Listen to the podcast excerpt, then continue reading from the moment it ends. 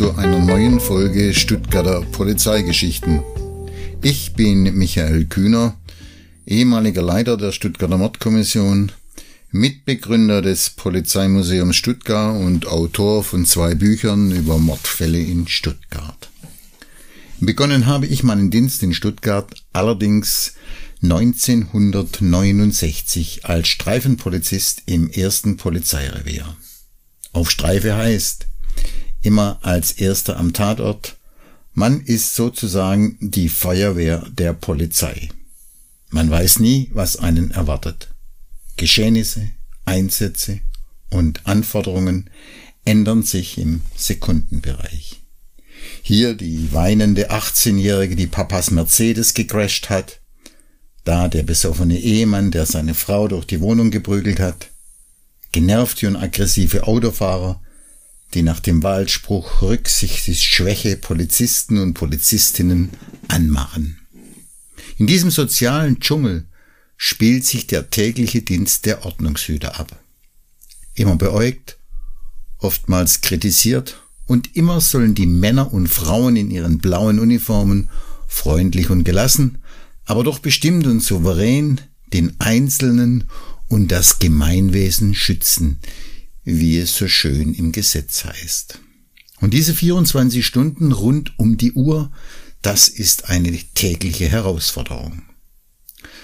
Dass dieser Dienst auch lebensgefährlich sein kann und tödlich enden, zeigt mein heutiger Fall. Und der Ausgangspunkt ist geradezu banal. Wie aus einer Fahrscheinüberprüfung, einer sogenannten Schwarzfahrt, die gar keine war, wie sich später herausstellte, plötzlich ein Kampf auf Leben und Tod wird, zeigt die Gefährlichkeit des Polizeiberufs und insbesondere der Streifenbeamten und Beamtinnen. Der Angreifer und zwei Polizeibeamten bezahlten diesen Einsatz mit ihrem Leben. Um die Authentizität des Falles zu verdeutlichen, habe ich Teil des originalen Funkverkehrs des Dramas eingespielt. In diesem Mitschnitt wird der Täter des Öfteren als Neger bezeichnet.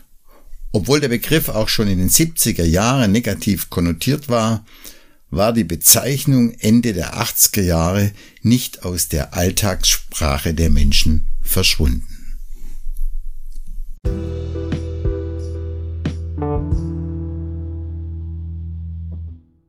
Am 8. August 1989 um 6.14 Uhr wird ein abgelehnter Asylbewerber im Rahmen einer Fahrscheinkontrolle in einer Stadtbahn in Stuttgart überprüft.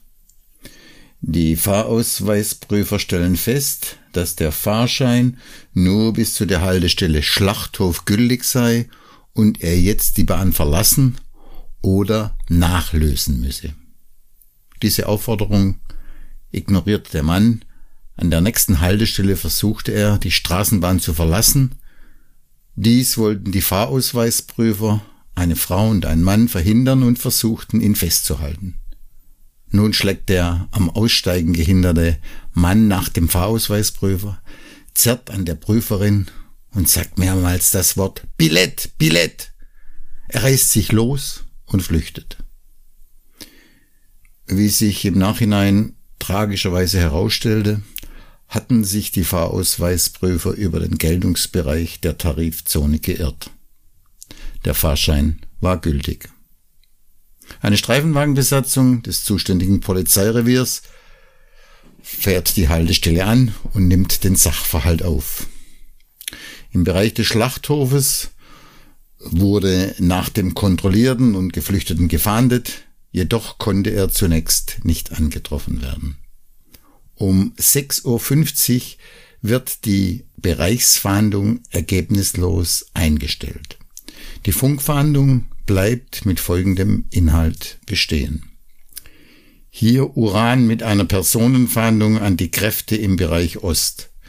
Nach einer Körperverletzung an einem Fahrausweisprüfer der Linie 9 Wangener Landhausstraße wird gesucht. Ein großer, kräftiger, schwarzer mit blauer Arbeitskleidung, zuletzt gesehen beim Schlachthof. bei Antreffen einer solchen Person Kontrolle und Nachricht nach hier beziehungsweise an das Revier Hornbergstraße. Um 9.07 Uhr, fast drei Stunden nach dem Vorfall, richtet eine Streife der Verkehrspolizei eine Anfrage an das Führungs- und Lagezentrum, ob die Fahndung nach dem Afrikaner noch aktuell sei. Nachdem dies bejaht wird, teilen sie mit, dass sie einen Mann, auf den die Personenbeschreibung passen würde, in Richtung Geisburger Brücke laufen sehen. Sie forderten noch eine Streife vom zuständigen Revier an, da sie mit einem anderen Auftrag unterwegs waren. Kurz darauf erreichten zwei Streifenwagen des zuständigen Reviers die Geisburger Brücke. Bei ihrem Eintreffen stehen die Beamten der Verkehrspolizei bereits bei dem Schwarzafrikaner und versuchen ihm auf Englisch zu erklären, dass er zu einer Überprüfung des Sachverhalts mit auf die Wache müsse.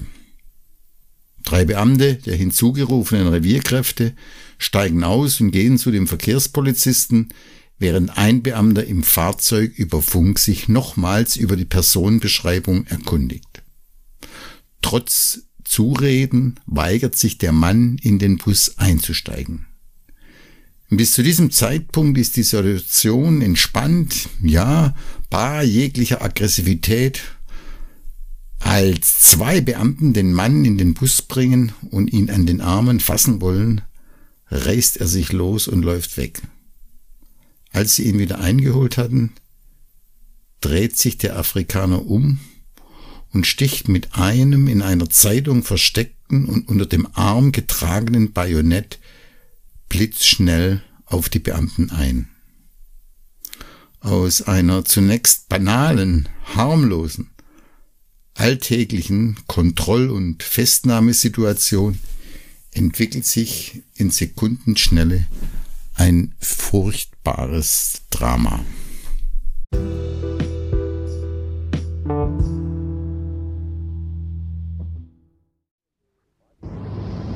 Frage, welche Linie und welche Richtung ist der Schwarzfahrer? Wiederhol. Welche Linie und welche Richtung ist der Schwarzfahrer? Linie 9 Richtung Edelfing. Der Schwarzfahrer beging an dem Fahrzeugsprüfer eine Körperverletzung und entfernte sich Richtung Schlachthof. Wir fanden nicht im Schlachthof. Schicken Sie noch ein Fahrzeug. Ja, richtig.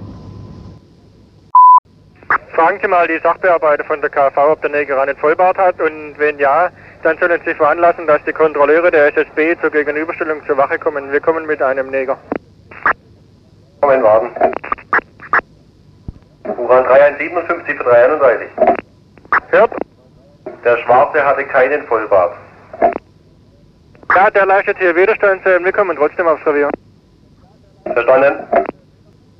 So, ein dringend Notarzt zum Geisburger Mehrere Kollegen durch Bauch. Ist ein Messer. Notärzte, zwei Notärzte. Der, der Neger ist jetzt wahrscheinlich tot, erschossen.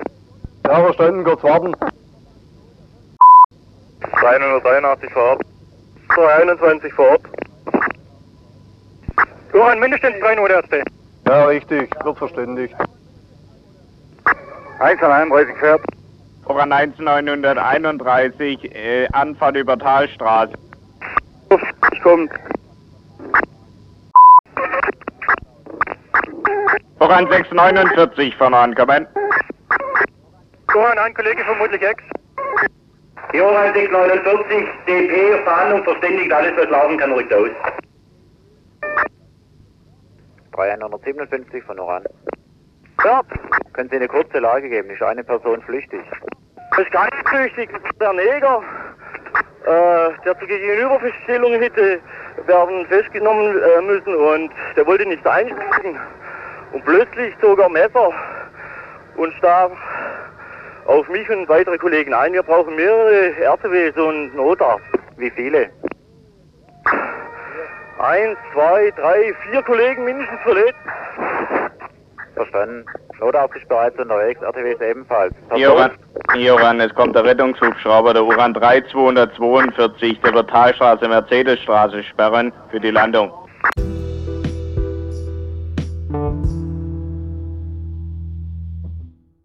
Der Angriff kam förmlich wie aus dem Nichts für die im Halbkreis um den Tatverdächtigen gruppierten Polizeibeamten.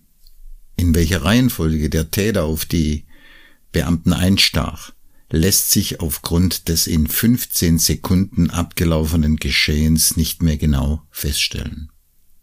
Der schwerverletzte Polizeibeamte POMP zog sofort seine Schusswaffe und traf den weglaufenden Täter mit zwei Schüssen in den Rücken. Anschließend schleppte er sich in den VW-Bus, wo der ebenfalls unter Schock stehende schwerverletzte PMA saß. Trotzdem der Täter angeschossen war, versuchte er in Richtung Schleierhalle zu flüchten. POMQ wollte den Flüchtenden aufhalten. Er konnte zwar noch seine Waffe ziehen, wurde aber im selben Moment von dem ihm sich zudrehenden Täter mit einem Herzstich tödlich verletzt. Der schwerverletzt auf dem Boden kniende PMH sah noch, wie PMQ den Täter auf den Boden herunterziehen wollte, als PMQ auf dem Gehweg zusammenbrach und der Täter wieder flüchten wollte, gab PMH drei Schüsse auf den Flüchtenden ab, wobei einer tödlich war. POMQ erlag seinen Verletzungen noch am Tatort. POMP erlag seinen Stichverletzungen im Krankenhaus. PMA und PMM erlitten schwerste Stichverletzungen im Brustbereich, die lange Krankenhausaufenthalte nach sich zogen. Auf den Täter wurden insgesamt fünf Schüsse abgegeben, wobei einer tödlich war. Die Geisburger Brücke bot ein Bild des Grauens, als die Notärzte und weitere Polizeibeamten herbeirasten, die die schwer verletzten Kollegen versorgten.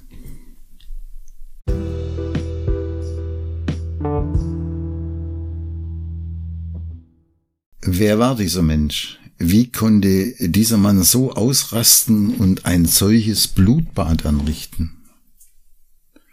In einem 1987 verfassten Lebenslauf von ihm gibt er an, Albert Ament zu heißen und 1942 in Liberia geboren zu sein. Er behauptet weiter, Verwandte in den USA zu haben. Er selbst sei 1958 nach Texas ausgewandert.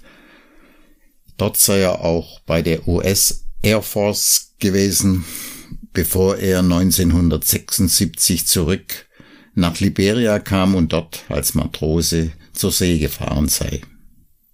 1981 will er als blinder Passagier eines Frachtschiffes von Liberia in die Bundesrepublik eingereist sein.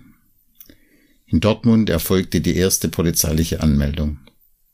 Er stellte einen Asylantrag, der regelmäßig abgelehnt wurde. 1983 wurde erstmals Abschiebehaft angeordnet, die nicht vollzogen werden konnte, da seine Staatsangehörigkeit nicht festgestellt werden konnte.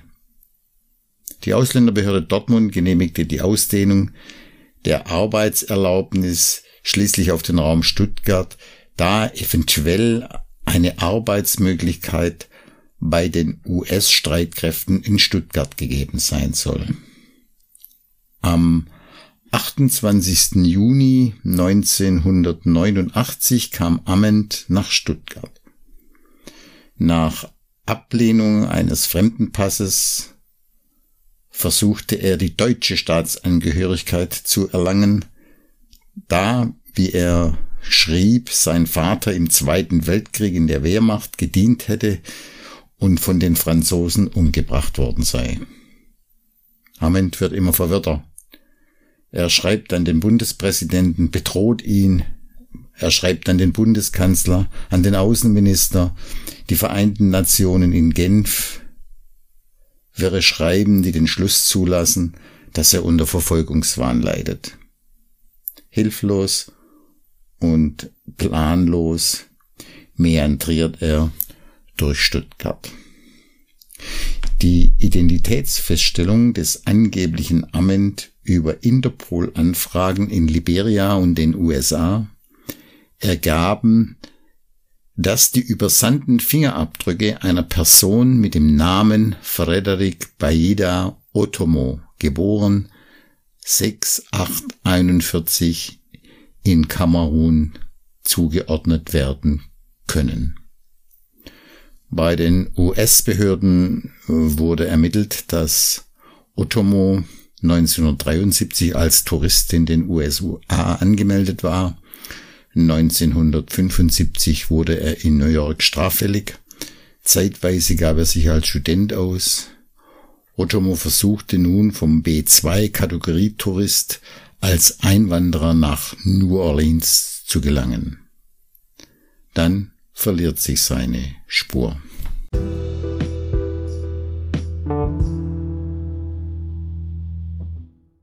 Die Stuttgarter Polizei stand nach dieser Gewaltorgie unter Schock. Fassungslosigkeit und Kopfschütteln, bekleidet von der Frage, warum? Wegen einem Fahrschein. Praktisch wegen nichts mussten zwei junge Polizisten ihr Leben lassen? Es gibt keine Antwort zu dem Warum. Die zerrissene Lebensbiografie eines durch die Welt geworfenen Afrikaners isoliert und ohne jede Perspektive. Getrieben durch manischen Verfolgungswahn und letztendlich eskaliert schließlich die Situation in einem psychischen Ausnahmezustand mit einem furchtbaren Verbrechen. Der Rechtsstaat mit seinem liberalen Ausländergesetz war machtlos. Wohin mit ihm? Eine Abschiebung war nicht möglich. Niemand hat erkannt, dass dieser psychisch kranke Mann eine gefährliche Zeitbombe war, die am 8. August 1989 zwei Polizeibeamten in den Tod riss. Vorschnelle Urteile, ob die Beamten zu leichtsinnig waren, ob sie sich bezüglich der Eigensicherung falsch verhalten haben, diese Vorwürfe sind fehl am Platze. Mit gezogener Pistole tritt man grundsätzlich bis heute nicht dem Bürger in Deutschland oder in Stuttgart gegenüber. Und dies galt auch für diesen Täter. Und übrigens, es waren nicht die, es war ein Asylbewerber.